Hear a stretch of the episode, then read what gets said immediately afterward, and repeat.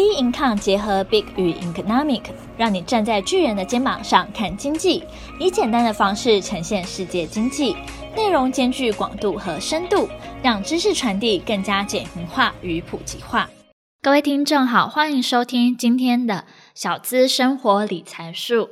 那先跟大家说一声新年快乐，这是新年后第一次的小资生活理财术。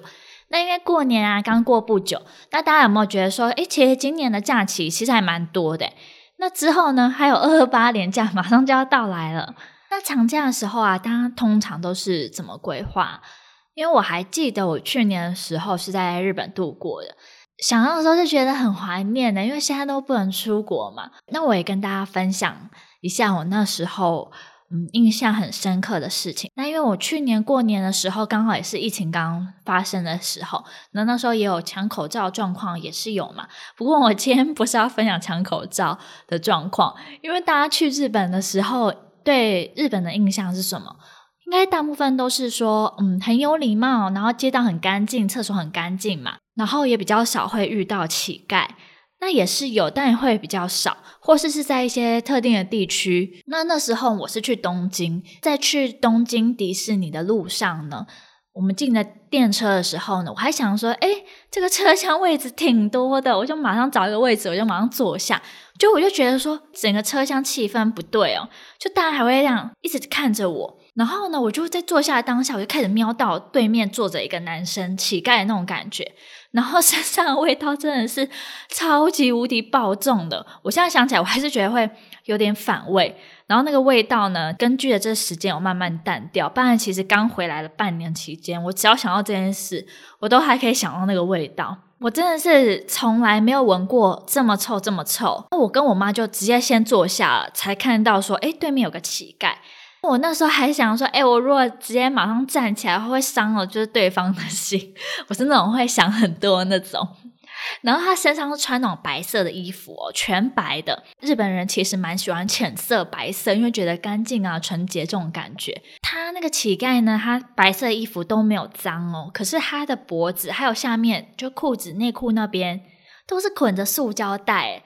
那可能是因为冬天的关系，所以塑胶可以防风，所以他的全身就是捆着塑胶带，可能会比较保暖。然后头发也长长，已经没有洗到，呃，会粘在一起那种状态。哇，那个味道我真的是后来跑到旁边的车厢还闻得到哎！我那时候真的吓到头皮发麻。他那时候期间，他好像还有站起来整理他的裤子还是什么，然后好像就有看到说他那个。呃，内裤那边也是 用塑胶袋用，然后我完全完全不敢看哦，我觉得超级可怕的。然后我到下车之后，味道挥散不去。那我下车还用那个在鼻子那边抹点 精油。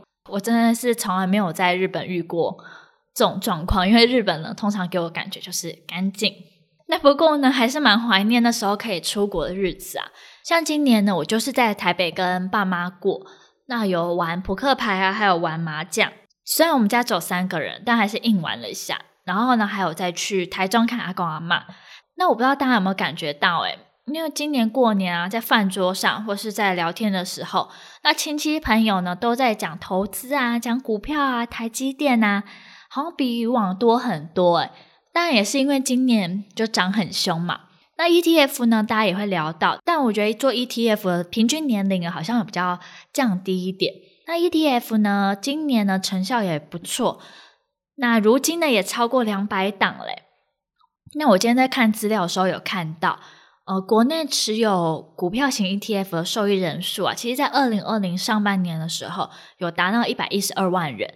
那当然到现在的时候一定是更多嘛，那参与的人也比以往多的更多。以前的时候，我觉得大家比较疯基金，但是现在比较疯 ETF 这种被动投资的方式嘛，而且费用比较低啊，像懒人投资法这样。然后指数型股票基金 ETF 啊，它优点也蛮多的嘛。那许多投资人呢，觉得说，哎，买它之后就觉得很安心。那连股神巴菲特啊，都一再推荐。利用 ETF 啊，买进整个大盘，能够省去啊选股票的步骤，又能投入股市呢，而且又不必呢盲目的买进单一的个股。所以呢，今天呢就来跟大家聊聊诶，在二零二零年热门的十档 ETF。OK，那第一个的话呢，就是元大台湾五十零零五零，这是台湾成立的第一档 ETF 嘛。买一张零零五零啊，就等于买台湾市值前五十大绩优股，它的性质呢会比较稳定，但权重呢集中在台积电还有鸿海，再加上股价呢会比较高，后续呢也出现许多股价低啊相似成分的 ETF，因为现在台积电跟红海还是很红嘛，可是呢台积电现在一张六百多块，那很多人会觉得说，嗯，买不起一张。所以呢，就选择用 ETF 的方式。那它的标的里面呢，因为台积电占的分量比较大，就会觉得说，哎，也有参与到这个台积电的行情啊。那如果从二零一二年来看的话呢，到二零二零年八月多的时候，其实整体呢已经上涨了一百一十七点三九 percent 哦。所以它其实是每年呢都不断的在成长。那再来呢，来谈大家也非常喜欢买，那就是元大台湾高股息零零五六，它就是因为它殖利率高嘛，那股价又便宜，所以呢受到很多投资人喜欢。那零零五六呢，是从台湾五十还有中型一百成分股当中挑选出三十档标的，它会根据呢预测一年现金股利值利率，由高到低排名选出前三十名的股票，并用值利率呢决定它的权重。不过呢，后续也出现众多高值利率的 ETF 来共襄盛举哦。如果从它这段期间啊比较低档的时候，大概是二零一五年八月的时候是处于零零五六稍微低档的时候，然后到二零二零年八月的时候呢，大概是上涨四十四点一九 percent。再来呢，我们来看元旦五十反一零零六三二 R。那这时候大家看到这个名字，会不会觉得说，诶，跟我们刚才讲的第一个零零五零元大台湾五十名字前面都一样诶？可是呢，它出现一个反一，它这个反一呢是什么意思？反一呢就只说这档 ETF 它是反向型的哦，它是追踪标的的下跌。那如果我们追踪的标的呢是上涨了，那相反它就会下跌。那反一呢也是代表说，我是指数乘以一倍。我假设啊，假设我们的标的物下跌三 percent，那反向型 ETF 呢就会上涨三 percent。所以呢，在当台湾股票市场呢它下跌三 percent 的时候，反一的股价呢不但不会下跌哦，还会上涨。所以呢，它就是属于说哦，担心市场过热啊，想要分散风险，这时候呢就可以选择元大台湾五十反一。那由于呢台湾并没有反向股票可以买。所以它是利用放空台指期货的操作方式，那达到单日反向以及避险功能，因此呢也越来越受到投资人的欢迎哦。那单日的成交金额其实也屡屡冲破百亿。那我们目前看它绩效呢，从它绩效最好的时候，大概是二零一五年八月二十号的时候。然后到二零二零年九月多的时候呢，其实它整体呢是下跌了一百五十八点九二 percent。那最主要也是因为其实啊，现在股价也是年年攀升嘛，然后状况是很好的。当然，元大五十反应呢，遇到它的标的上涨的时候，它反而是下跌。所以呢，目前的绩效呢并没有太好。再来的话，我们看元大台湾 ESG 永续零零八五零。那 ESG 是什么呢？就代表环境啊、社会还有企业管理，它就是衡量公司或者企业投资可续性还有社会影响的三个核心因素嘛。所以呢，它是追踪台湾永续指数的绩效表现。那成分股呢，就是由上市股票中评选出致力于 ESG 发展零零八五零与零零五零的重复性很高。其中呢，最大的差异就在于零零八五零。有单一个股上限三十 percent 的限制，所以呢，你就不必担心说资金啊会不会过度集中于台积电，因股价较低呢，也比较好入手。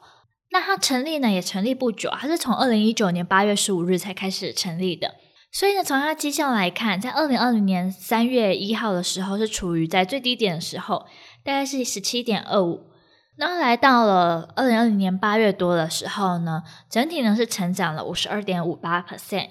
再来呢，我们也看另外一个也是关于 ESG 的，就是国泰台湾 ESG 永续高股息零零八七八。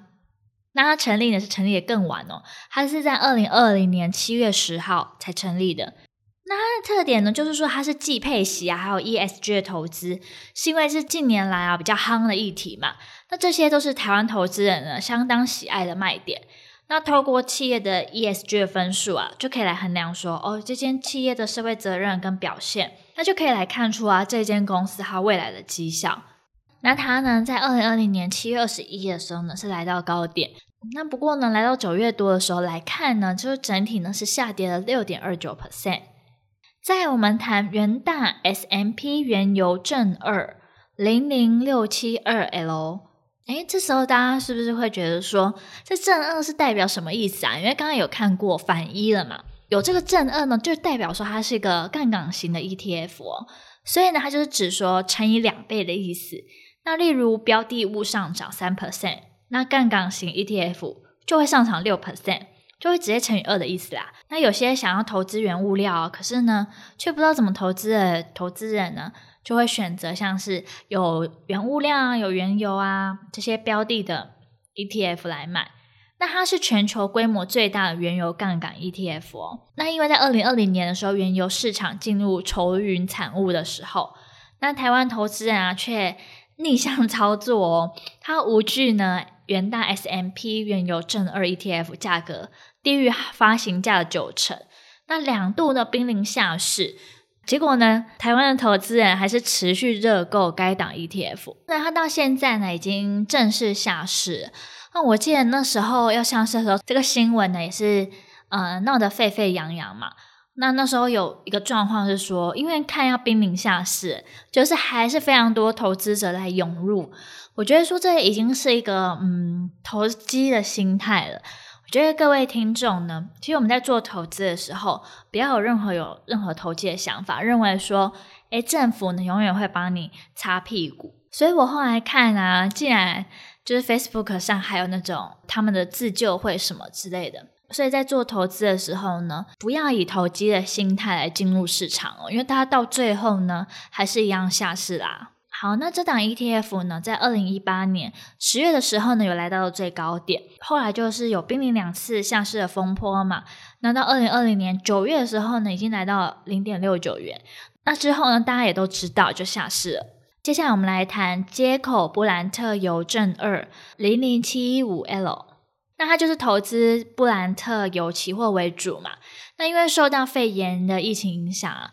那全球民众宅在家，那又不敢搭飞机出国，所以呢，产油国间呢也 还有在吵架、勾心斗角，那原油的价格就供大于求，它就可以跌落一十八年来的最低点。那众多的投资者呢，还是一样进场捡便宜。但我在这边还是要提醒一下大家哦，其实这种啊正二啊这种杠杆型的商品啊，风险是比较大的。所以呢，新手投资人还是不要乱碰哦。那这档 ETF 呢，在二零一八年十月的时候也来到了最高点，不过呢，到二零二零年三月的时候呢，就急剧下滑。那整体呢，已经下跌了一百一十八点四二 percent 了。再来呢，是街口 S M P 黄豆零零六九三 U，那他投资的就是像他名字一样嘛，就是投资黄豆期货。那在去年二零二零年的时候，中国粮荒的疑虑，还有美国供给担忧下，黄豆啊、小麦啊、玉米啊，原物料是整个大涨的。所以呢，在过去当中的涨幅呢也蛮大的。那这档 ETF 呢是比较少数台湾可以直接投资粮食的相关商品。那我们来看一下它的绩效呢，它其实从二零一七年七月的时候有来到一个最高档，那之后呢，在二零二零年四月多的时候呢，就创一个比较低的数字，总体呢就下降了三十七点八九 percent。在我们谈元大沪深三百正二零零六三七 L，那看到沪深就应该知道是就是投资中国的 A 股嘛。那 A 股为什么吸引人呢？最主要是因为它不涨则已，那涨的话呢一定是狂涨。那这种高度波动的特性啊，在这种多头市场下就很容易吸引资金进驻啊。所以呢，它在二零一五年八月的时候大概有个低点，不过呢，到二零二零年七月的时候呢，已经整体上涨了一百七十点七三 percent 哦。接下来呢是元大未来关键科技零零八七六，那它投资的成分股就包括了基础建设啊、关键元件等。那硬体制造商的未来的商机，它在挂牌首日成交量的时候就直接突破十万张，诶，就表示说投资人也很看好。因为是后疫情时代下数位科技应用还有五 G 这个主题呢，就是比较受瞩目的嘛，也让大家觉得说，诶，它的发展性好像是比较好的。它也是比较晚成立，是在二零二零年六月二十二日的时候才成立。二零二零年七月的时候有个低点，然后到八月就一整整个月当中呢，它又上涨了八点三七 percent。所以呢，这其实就是二零二零年比较热门的十档 ETF。那 ETF 它就是结合基金投资组合，分散风险啊，节省研究时间啊，还有股票交易成本啊，交易便利性的优势。所以近几年来，就是投资市场的焦点。相信现在大家应该都会知道 ETF 是什么。那热门的 ETF 是什么？大家应该也蛮常听过的。但是呢，ETF 个股的组成呢，它的权重不一，所以它会比较难掌控啊，或是追踪 ETF 的财务数字。那到底买进的价位呢，是便宜还是贵？那一般投资人呢，其实是不容易判断的。所以啊，这 ETF 呢，看似投资起来啊很简单，也投资很多标的啊，懒人投资法啊。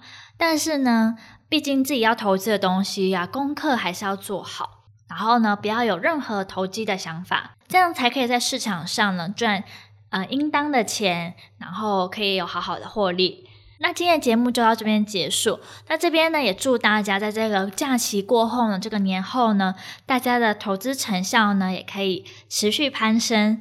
那各位如果有任何想法或是问题想跟我们交流的话，可以到我们的脸书专业或是 Instagram 私讯我们，或是写留言给我们，跟我们做交流哦。那我们今天的小资生活理财说就到这边结束了，我们下期见喽，拜拜。